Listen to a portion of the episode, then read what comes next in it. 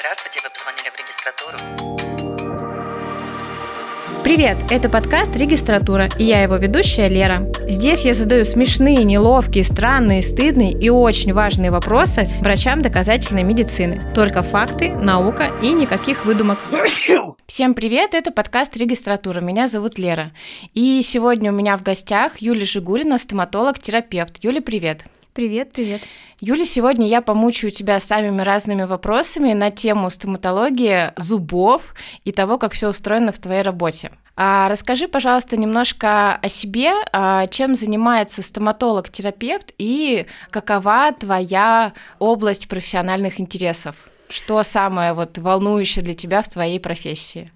Стоматолог-терапевт занимается профилактикой и лечением твердых тканей зубов, лечит кариес его осложнения, а, воспаление десен отчасти и направляет к другим специалистам смежным. А всякие бьюти-процедуры типа чистки, отбеливания, это тоже, да? Да, да, да, да, да. Я когда говорила, что отчасти воспалением десен, я имела в виду как раз э, гигиены профессиональные, полость рта, и отбеливание тоже входит э, в род деятельности стоматолога-терапевта. А что самое-самое интересное для тебя в твоей работе? Может быть, есть какая-то болячка, которую вот ты прям обожаешь лечить? На самом деле бывают разные интересные случаи, независимо от э, диагноза конкретного. Поэтому никогда не знаешь, что тебя ждет сегодня. Потому не... что пациент как откроет рот. Да.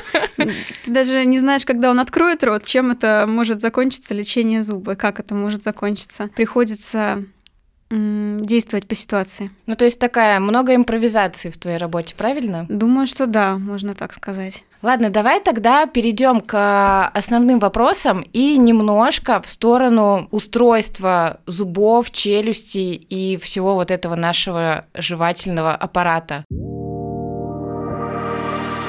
Почему у нас 32 зуба? Почему не 33, не 34? А, но наши зубы нужны нам для того, основная их функция, чтобы пережевывать пищу. И их количество, и их э, форма и размеры во многом зависят от э, вида пищи, которую мы э, едим. Соответственно, 32 зуба на самом деле это уже отголоски к прошлому, потому что сейчас э, говорят о том, что человеку современному достаточно 28 зубов. И те 4 зуба так называемых мудростей, четыре восьмерки. Это рудимент, который остался нам от наших предков, и сейчас у некоторых людей уже, в принципе, нет зачатков. И все идет к тому, скорее всего, что скоро у нас будет заложено 28 зубов, которых нам достаточно, потому что пища у нас стала гораздо мягче, а, все вот эти углеводики, фастфудики. Угу. То есть я правильно понимаю, что э, с некоторыми людьми эволюция все-таки продолжает свою работу? Да, она продолжает со всеми свою работу, ага. просто с кем-то быстрее, с кем-то медленнее. Окей, ну на мне она, видимо, остановилась. На мне тоже. А в какой период а, обычно вот эти самые зубы мудрости вырастают? Это что-то подростковая. Ну, то есть, если они у меня не выросли до, допустим, 35, то потом уже все, их не будет, скорее всего. Ну, тут э, обычно там, да, это около там 20 лет, допустим, угу. средний возраст. Они могут находиться под десной в кости долго, и никогда не знаешь, когда они продолжат свой рост, потому что особенно если они находятся в неправильном положении по, по отношению особенно к седьмому зубу, который угу. они могут разрушать тем, что они начинают расти. И, возможно, если вовремя не удалить восьмой зуб, он может разрушиться седьмой и удалиться два зуба, восьмой и седьмой. Поэтому в этом плане надо быть очень внимательным. И отследить это не всегда возможно. А, зубы растут же, они не резко растут, и uh-huh. растут постепенно, и ну и снимки каждый раз не будешь делать, там, каждый месяц. Просто надо понимать, что есть такой момент, что в любой момент зуб может отрасти, и надо спланировать такие удаления заранее а не тогда, когда уже заболит и повредит соседний зуб. Ну, то есть, а, если зуб мудрости режется, то его надо удалять. Если он там сидит спокойненько себе, то можно ничего с ним не делать. Бывают такие люди, у которых э, восьмерки прорезаются ровно в зубном ряду, отлично, и даже как будто бы а, участвуют в процессе жевания. Такое бывает крайне редко. А, обычно восьмерки растут то в щеку, то еще куда-то в разные стороны, прочистить их очень сложно, практически невозможно, поэтому на них постоянно остается налет, там карис, то есть очень редко у каких людей восьмерки прям целенькие и здоровые. Поэтому в таких случаях их нужно удалять. Э, лечить их тоже не имеет смысла. Мы сегодня полечим, а потом через там, три месяца он опять покроется налетом, и опять э, этот вторичный кариес, это будет бесконечная история. Также нужно удалять, когда планируется ортодонтическое лечение практически всегда. Но и редким счастливчикам, у которых они прорезались ровно в зубном ряду и достаточно места им, и возможно прочистить, тогда их можно не трогать. Молочные зубы которые сменяются коренными. Зачем такие сложности? Почему бы не выросли сразу коренные зубы на всю жизнь и вот вперед? Зачем? Ну, во-первых, эм, у ребенка маленькие челюсти, угу. и сразу постоянные зубы не могут прорезаться, потому что а, не хватит места, их будет очень мало. Это будет очень... Ну, то есть по отношению к ребенку молочный зуб, он гораздо меньше по размеру, чем зуб постоянный. Особенно это можно посмотреть, когда начинают вырастать э, у ребенка постоянные зубы, и как это забавно смотрится. Маленький ребенок да, и да, два да. таких больших резца да, передних. Да, да. Вот, а если это представить на, на одногодке, то это вообще забавно. Вот, вследствие этого, конечно, потому что у детей вообще 20 зубов, всего лишь 20. Они и меньше, и их меньше по количеству. А также дети питаются все-таки немного другой пищей. Ну и, наверное, это шанс для, для родителей, э, чтобы более следить за зубами, потому что если в детском возрасте они у нас прорезались, и мы всю жизнь бы с ними жили, э, с тем количеством сладостей и такой плохой гигиены, как это бывает в детстве, к сожалению, да, чаще всего, то мы бы во взрослом возрасте было бы у нас все печальнее гораздо. Носили бы все вставные Поэтому, челюсти. да, только вчера разговаривали о том, как жалко, что в третий раз у нас не меняются зубы, такие осознанные уже. Временные, ага. постоянные и осознанные. Когда уже ты со вторыми с, нам понял, как надо действовать, как это работает, что приходить надо вовремя. Все тоже природа очень умна. Умна, придумана. Значит, таки, да? Да. А, я знаю, что челюсть растет, когда жуешь. Правильно? А, да, ну у детей. У детей. Надо давать жевательную нагрузку для того, чтобы формировались э, э, кости челюсти. А если не жевать, если вот, допустим, гипотетически, как очень жестокий эксперимент, когда мы, допустим, даем человеку только а, пищу, которую не нужно жевать, у него не сформируется челюсть? Но она будет меньше по размеру. Серьезно? Я думаю, что да. Угу. Потому что зоны роста, а, в которые есть, они начинают э, активность во время жевания. Угу. То есть жевание очень важный процесс и для взрослых тоже. Почему? А ткани пародонта, а, которые держат зуб, они должны получать эм, адекватную нагрузку.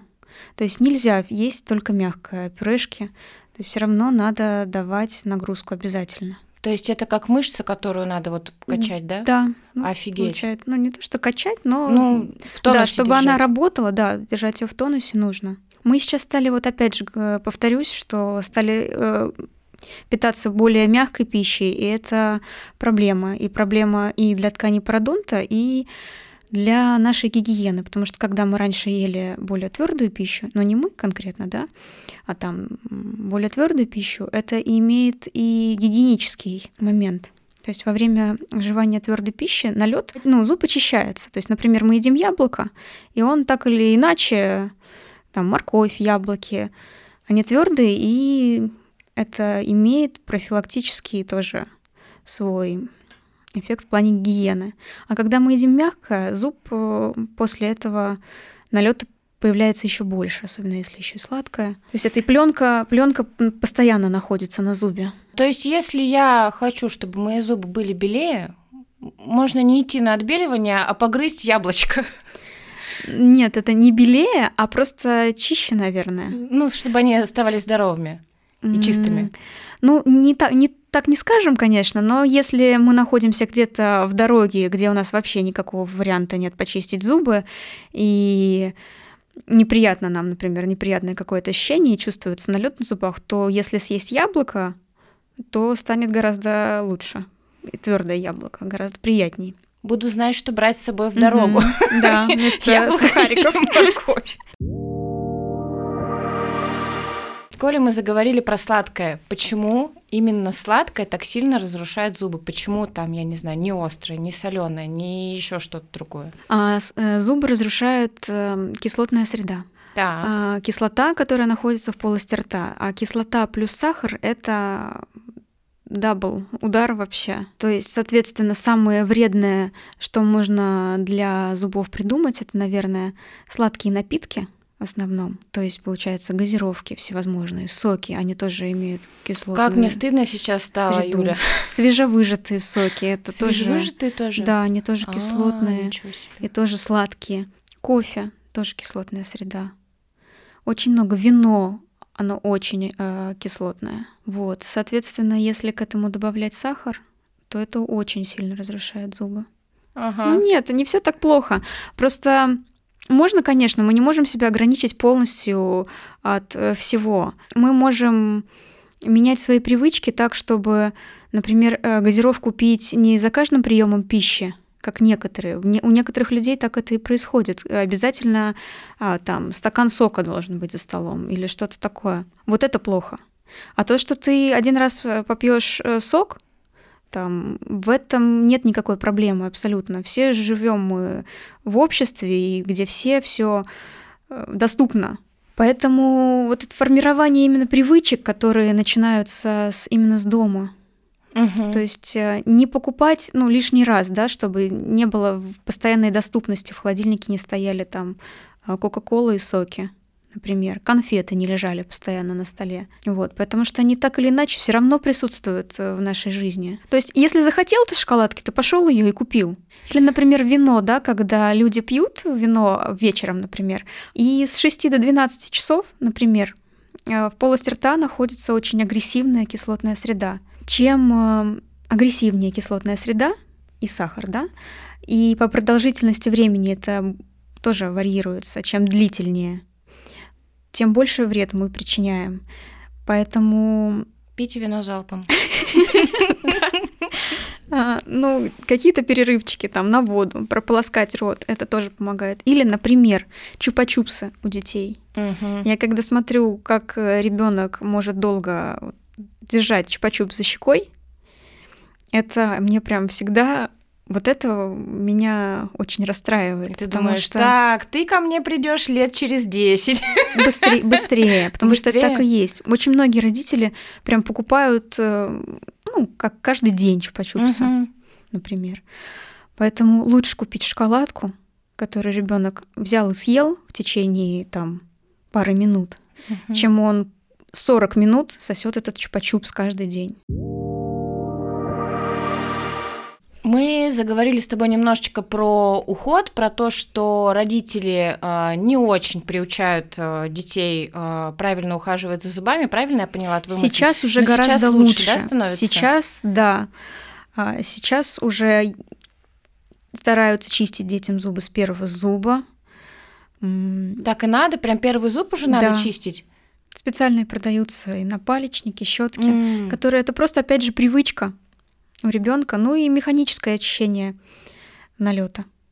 Мгм. Да, очень многие вводят и к детскому стоматологу на гигиены, на осмотры, и это, конечно, очень помогает. А какая гигиена делается деткам? То- та же чистка, как и Та же взрослых? чистка, потому А, что дети серьёзно? едят ту же самую еду, и у них тот же самый налет. И Она же жутко неприятная чистка. Ну, у детей это более быстро, ну, более быстрой форме А. происходит. И детские стоматологи умеют очень забалтывать. Но все равно у детей не так, как у взрослых. У них нет такого большого именно камня, который вот неприятен именно ульт- ультразвук. Детям он часто не нужен. В плане адаптации ребенка лучше всего начинать с гигиены. А детские стоматологи обычно так и делают. Первое посещение они или смотрят, или делают гигиену. Лечение всегда перед э, желательно переносить на последующие визиты, чтобы у ребенка осталось приятное впечатление от первого. Ну, это уже такое вот что-то про человеческое, потому что я помню, как раньше было, особенно в государственных больницах в детстве. Ну, такое себе удовольствие. Да, конечно. Да, да и сейчас не везде. Ну и тоже. опять же, поэтому надо показываться стоматологу чаще, чтобы была возможность полечить это в заранее, а не тогда, когда у ребенка уже очень сильно болит зуб, анестезия работает плохо, и ему и так плохо, он ночь не спал, например. И понятно, что у него даже при самом гуманном и веселом детском стоматологе останутся неприятные какие-то моменты. И у нас нет времени на адаптацию в таком случае, потому что надо оказать помощь сейчас, а не сделать гигиену и сказать, давайте вот, вот сегодня все хорошо, а вы завтра Мгм. подойдете. У нас нет такого варианта. Поэтому все равно это стресс будет. Поэтому Мгм. надо стараться минимизировать его. А вот, допустим, нам, взрослым, а, которых не особо приучали в детстве заботиться о зубках, а, во взрослом возрасте как ухаживать правильно? Вот какой а, минимум из того, что нужно делать дома и у врача, не считая лечения? Минимум, который нужно делать дома, это, понятно, чистка зубов э, утром, вечером с щеткой и с пастой и зубная нить обязательно. Будет отлично, если это будет еще ирригатор. Но зубная щетка с пастой и зубная нить, они должны быть у всех прям на постоянной основе, вообще без исключения. Ирригатор и зубная нить, они примерно нужны для одного, они прочищают межзубные промежутки, работают немного по-разному. А В идеале они должны быть и то, и то. То Мгм. есть и, и зубная нить, и ирригатор. Вот. Но если мы, опять же, где-то в дороге на работе, зубная нить тоже должна быть, потому что Зубная нить этого яблоко, никуда. Я уже запомнила. а, да, потому что кон- э, межконтактный кариес, контактный Мгм. кариес, который находится на боковых стенках зубов, который даже не виден чаще всего на зубах, а, его профилактика только в том, чтобы убирать остатки пищи и налета между зубами. Щетка там не прочистит. Как бы ты ни старался, щетка не уберет ни налет, ни остатки пищи, особенно мясо, да, какого-то там орехи. Вот. Ирригатор уберет. Но ирригатор мы не можем носить э, на собой на работу всегда. Какая последовательность должна быть ухода? То есть э, я почистила зубы а, пастой щеткой, зубная нить, и потом ирригатор, или в какой последовательности? Не особенно важна последовательность. Тут важна регулярность и чтобы это было. А то, что мы один вечер э, сделаем это в правильной последовательности, а, в следующие дни мы что-то не будем делать, не почистим зуб, вот это хуже. А Лучше, вот как мне вчера, кстати, пациентка говорит, она купила очень дорогую зубную пасту, говорит, я сначала чищу обычной пастой, которая у меня всегда была, а потом уже чищу вот этой дорогой, потому, потому что мне кажется, что если я сразу чищу вот этой дорогой, то она не работает. Поэтому, говорит, я, наверное, делаю неправильно, но я не могу по-другому. Я чищу обычный, а потом вот. Ну, хуже не будет. Я, да, я так и сказала. Я так и сказала. Вот. Это к тому, что, ну, в идеале, конечно, опять же, какая паста, ирригатором прочистить промежутки, после этого почистить пастой. Если Мгм. это хорошая какая-то паста, то пусть она на зубах остается как можно дольше, не смывать ее. Мы почистили зубы, просто сплюнули и не полоскаем э, водой. После чистки полоскать рот водой не надо? Не обязательно. Серьезно? Ну, опять же, да. Ну, желательно не полоскать. Если это хорошая паста, в которой э, в состав входят, да, там микроэлементы, э, ксилит, еще множество других, да, которые заявлены на упаковке, то сплевывая, они остаются так или иначе, хоть в какой-то минимальной концентрации, но остаются в слюне у нас. Хорошая паста. Давай назовем марки, давай кого-нибудь прорекламируем. Biorepair, Apadent. Еще Ну, раз. Biorepair Ага. и Apadent. Но их не купишь в обычном магазине. Вот. Но сейчас есть озоны, поэтому Мгм. все стало проще и ближе. А вот R.O.C.S. какой-нибудь. Ну, Рос, э, R.O.C.S. это масс-маркет, который мы можем купить в э, магазине и пользоваться, то, конечно, да, это, Ну, это пой- это пойдет? пойдет. Это хороший вариант из масс-маркета. А вот э, Да. всякий там еще более, ну, подешевле масс-маркет, типа Блиндомет. блиндомет, да. Да можно чистить. Главное выбирать э, небольшую абразивность, Мгм. что важно. Паста не должна быть с крупными частицами, она не должна травмировать эмаль. И щетка не должна быть твердая. Она А должна быть мягкая. А почему тогда продается вот три вида щеток мягкие, средний и жесткий? Жесткий зачем продаются вообще, если это неправильно? Многие люди их любят, они привыкли чистить. Чтобы вот прям до твёрдыми. скрипа да, всё, они, да? да, они не чувствуют, как многие пациенты рассказывают, если я когда чищу мягкой зубной щеткой, я не чувствую после этого, что у меня чистые зубы. Вот, хотя а, мягкой зубной щеткой точно можно вычистить, потому что там много, много ворсинок, которые, наоборот, э, хорошо полируют зуб. Он становится очень гладким из-за большого количества мягких ворсинок. А твердой щеткой э, с твердыми щетинками это сделать, наоборот, сложнее. Поэтому это дело в привычке все-таки. И твердая щетка, она травмирует десны. Потому что многие люди у нас как, до скрипа, да, и чтобы щетинки в разные стороны через там две недели расходились, и тогда вот, значит, хорошо чищу зубы, что вот на самом деле нет.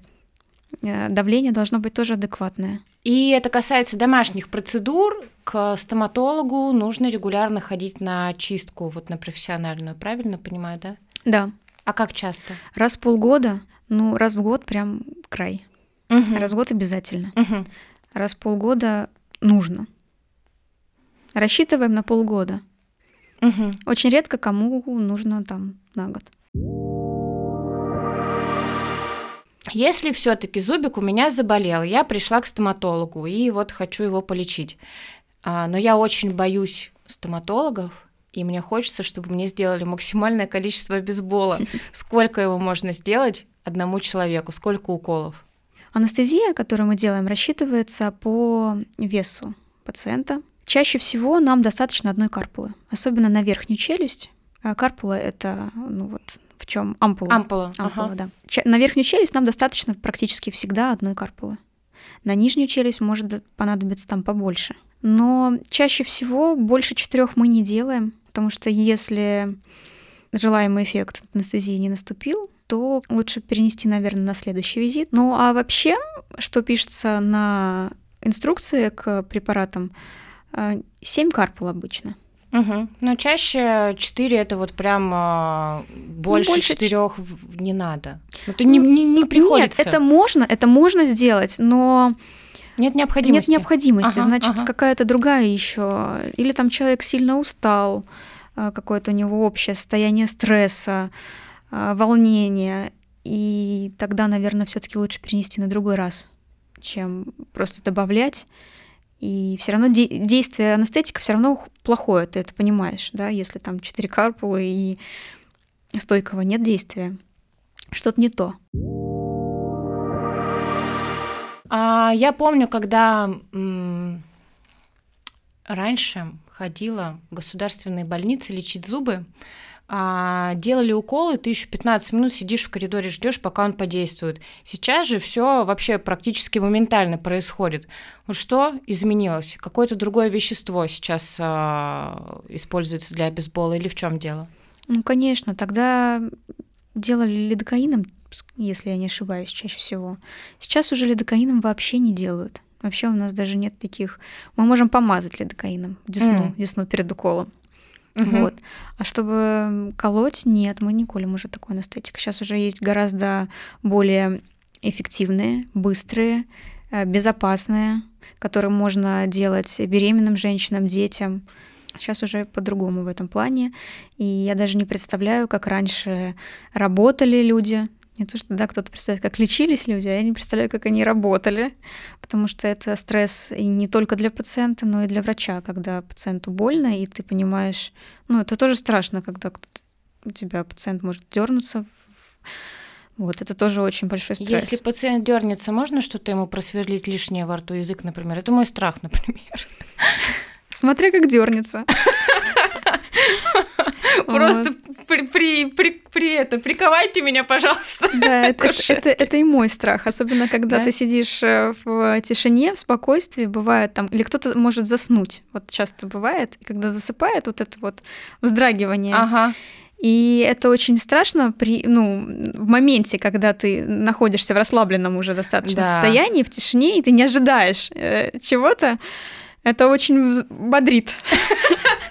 Очень бодрит. Вот. А что касается, когда и больно, то это вообще нет. Никак, никому не лечу зубы без анестезии, даже бывают те, кто просят. Зачем?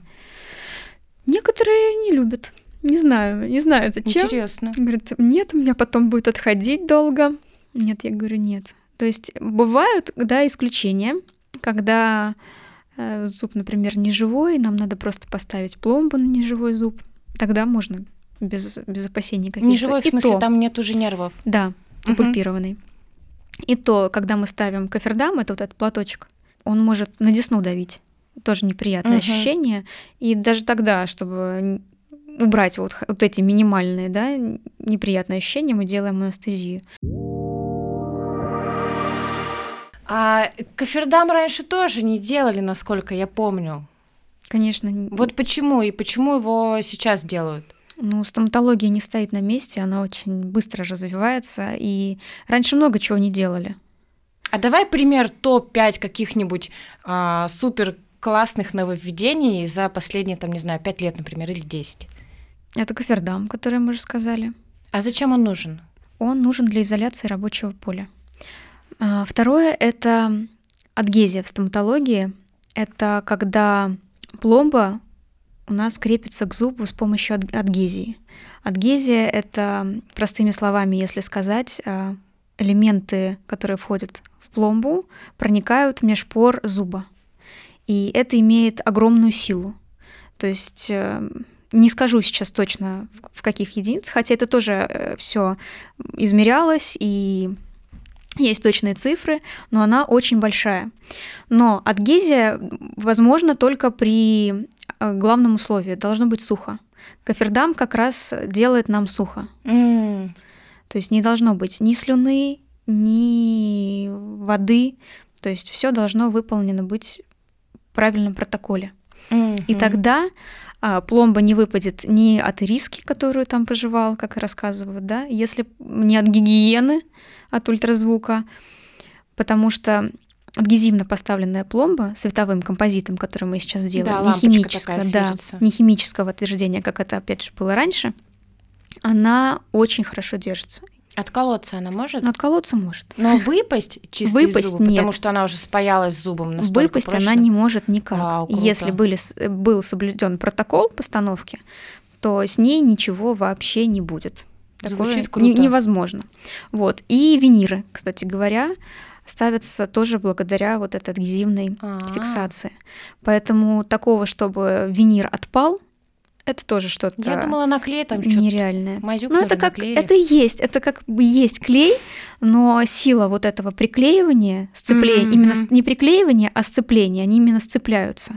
Ну, проникают как бы. Да, там Ага, одного ага. вещества и ткани зуба вот, становятся единым целым после этого. То есть э, ни винир невозможно отцепить от зуба, снять, ни пломбу нельзя снять с зуба. Только это можно уже все опять же бором спилить. Мгм. Снять никак. Третье, очень важное, я считаю, э, увеличение в стоматологии. Это микроскоп и бинокуляры. Тоже без чего сейчас я, например, свою работу не представляю. Как раньше вообще так работали? Там же, там же вот все такое маленькое, тоненькое, канальце, например. Но это дело привычки. Те стоматологи, которые сейчас послушают и скажут, невозможно работать без увеличения, они говорят, ну мы-то работаем. М. Вот, конечно, дело привычки. Но когда ты видишь это по-другому, в увеличении, ты уже не можешь работать без увеличения. Вот серьезно. А Я когда начала работать в бинокулярах, сколько это было? Года два назад. Бинокуляры это как очки, да? С мик- очки, с да, с лупами. С лупами, ага, ага. И с тех пор я даже не смотрю, просто не смотрю полость рта, там осмотр, где кариес, где что.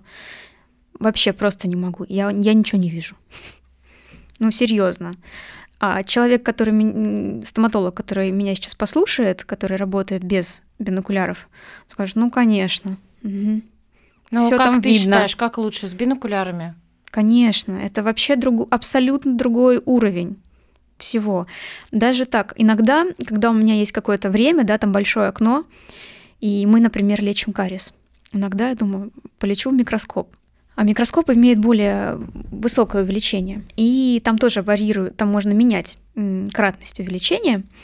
Вот. И, то есть, например, если я делаю на высоком увеличении в микроскоп, мне, например, э, что-то может не нравиться, потому что увеличение-то большое, и я вижу все абсолютно, каждую, каждую ворсинку минимальную. Я делаю увеличение чуть меньше, и мне уже нравится. Угу. Делаю еще меньше, и я думаю, это вообще супер круто.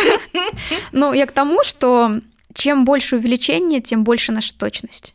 Особенно в корневых каналах, когда мы делаем. Угу. Невозможно достать инструмент, из корневого, возьму, опять же, стоматологи, которые вес скажут, возможно, но практически невозможно. Это надо быть очень э, талантливым человеком, чтобы делать это вот чисто тактильно. Тем более, если есть бинокуляр, бинокуляры, правильно я говорю? Да. И микроскоп, что мучиться-то, если они есть? Это же вот наука, техника подарила тебе. Это же удобнее. Да, техника подарила, а просто так тебе не подарили их, поэтому многие работают ну, не покупают. Это момент еще и есть. да, финансовый, угу. потому что это стоит очень дорого. Но когда ты уже это пробуешь, ты уже не можешь по-другому. То есть надо все-таки. Я считаю, что это было одно из самых лучших моих э, приобретений. Поэтому кофердам, адгезивная фиксация и увеличение. Я думаю, что это три главных момента, без которых, в принципе, сейчас современная стоматология работать не должна. Чего бы еще хотелось такого, каких-нибудь нововведений, чтобы вот что-нибудь э, придумали технологии, чтобы помогло в работе? Что бы помогло в работе? А, закись азота, кстати, сейчас вот вспомнила. Детей сейчас лечат в закись азота. Что это? Это масочка на нос. Подается газ с определенной да, частотой определенной концентрации, которую можно менять. И ребенок чувствует себя более расслабленно. Это не заменяет анестезию. Это как дополнение? Это как дополнение, как бокал шампанского. Вот. Почему мне такое не предлагают? Потому что взрослые или уже лечились и знают, что вы можете.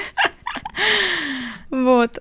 Поэтому тоже это большой большое облегчение для детских стоматологов, да и для взрослых тоже есть взрослые, которые, которых лечили маленьких плохо. Вот, это очень тоже помогает. Ну, я теперь про это знаю. Я в следующий раз как приду, Юля, и как скажу, давайте мне масочку с азотом. А, Юля, меня мучает вопрос, почему коронки раньше были золотыми? Опять же, стоматология не стоит на месте, и сейчас появились материалы, которые уже, можно сказать, полностью отвечают нашим запросам. Это эстетика и прочность в основном. Сейчас есть э, керамические коронки, циркониевые коронки в основном. Это вот современные материалы, из которых должны быть коронки. Металлокерамика, к счастью, отходит назад. Почему, к счастью? А, потому что мы уже говорили про адгезивную фиксацию, угу. и металлокерамика, металл к зубу адгезивно не может фиксироваться. А, поняла.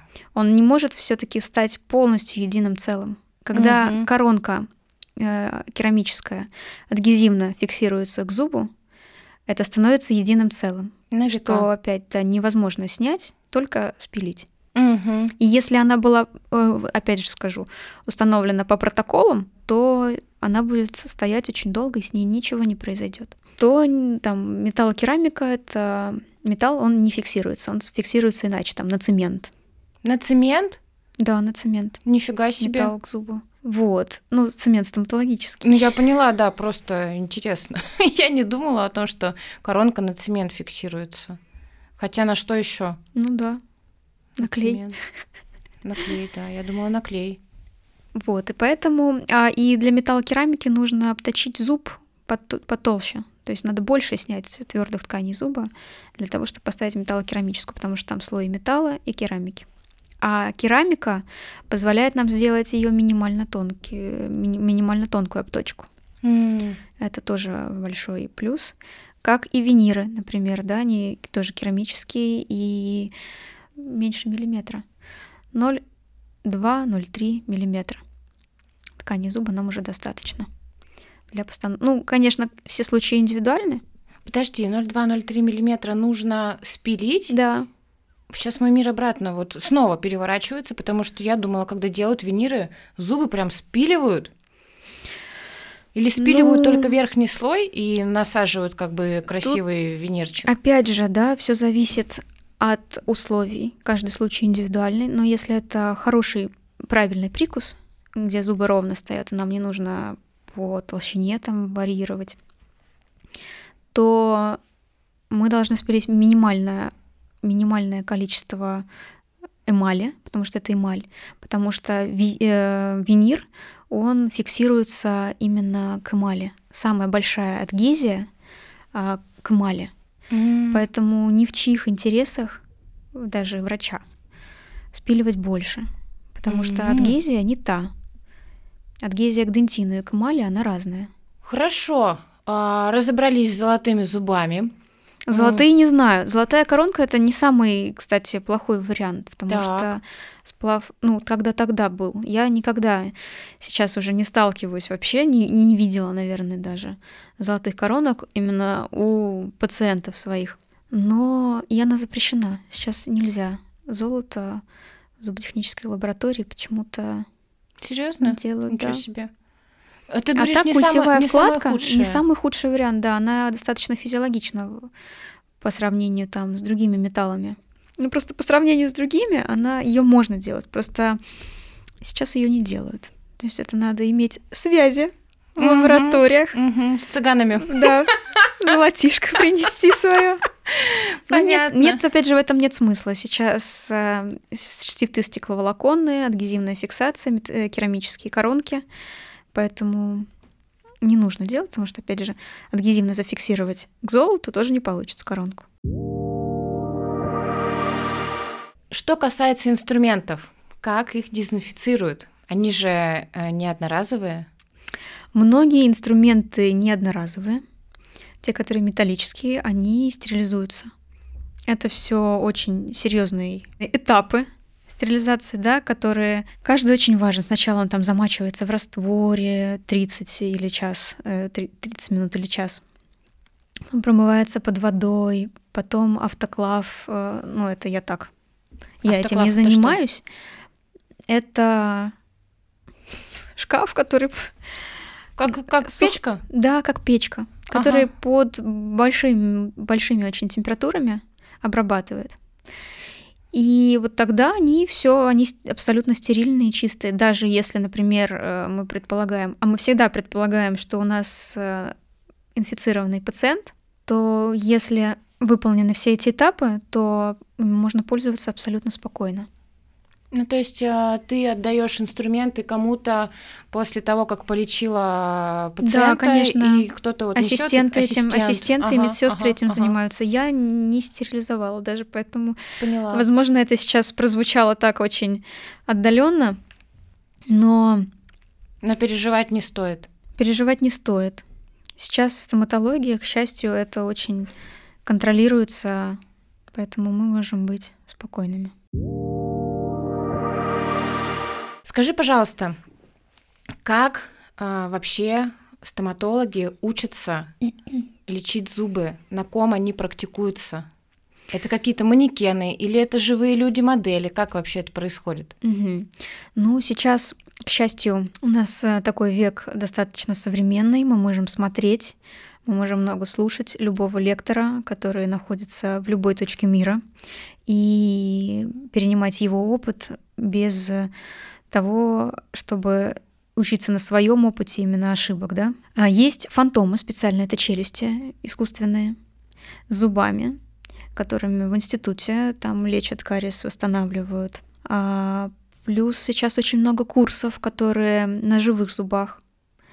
То есть ты, там или ты приносишь удаленные зубы, или лектор приносит удаленные зубы, и вы сначала прослушиваете курс, и потом вы как выполняете что-то, какую-то манипуляцию. Обычно это с корневыми каналами на удаленных зубах. А, и к себе подходит лектор, э, доктор, и помогает, рассказывает, как это сделать. И есть курсы на живых людях. Вот, когда ты сидишь, опять же, с опытным доктором, который следит за каждым твоим э, действием и может подсказать, направить, и это очень облегчает облегчает начало, потому что начинать начинающему стоматологу очень сложно и очень страшно. Да, я, я могу представить, наверное, насколько это страшно. Да. И сейчас очень многие студенты работают ассистентами стоматолога все равно это, конечно, они не сами делают, когда ты начинаешь это делать. Ты можешь смотреть сколько угодно долго, но когда ты это первый раз все равно сядешь и начнешь делать это что-то сам, и появится куча вопросов, которых раньше не было. Вот, но тем не менее, это очень помогает, э, э, когда они находятся долгое время, да, они там несколько лет, года два, три, э, работают ассистентами перед началом своей практики. Они, в принципе, понимают уже какие-то необходимые там аспекты, жалобы, диагнозы, они умеют уже это сами диагностировать. Вот, поэтому это тоже очень облегчает жизнь, это очень здорово, что так можно. Юля, большое спасибо, что погрузила меня сегодня в этот удивительный мир стоматологии. Угу, пожалуйста.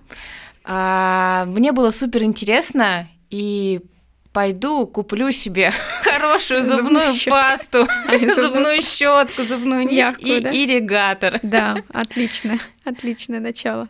Спасибо большое и всего хорошего. Спасибо, что пригласили. Пока-пока. Пока-пока.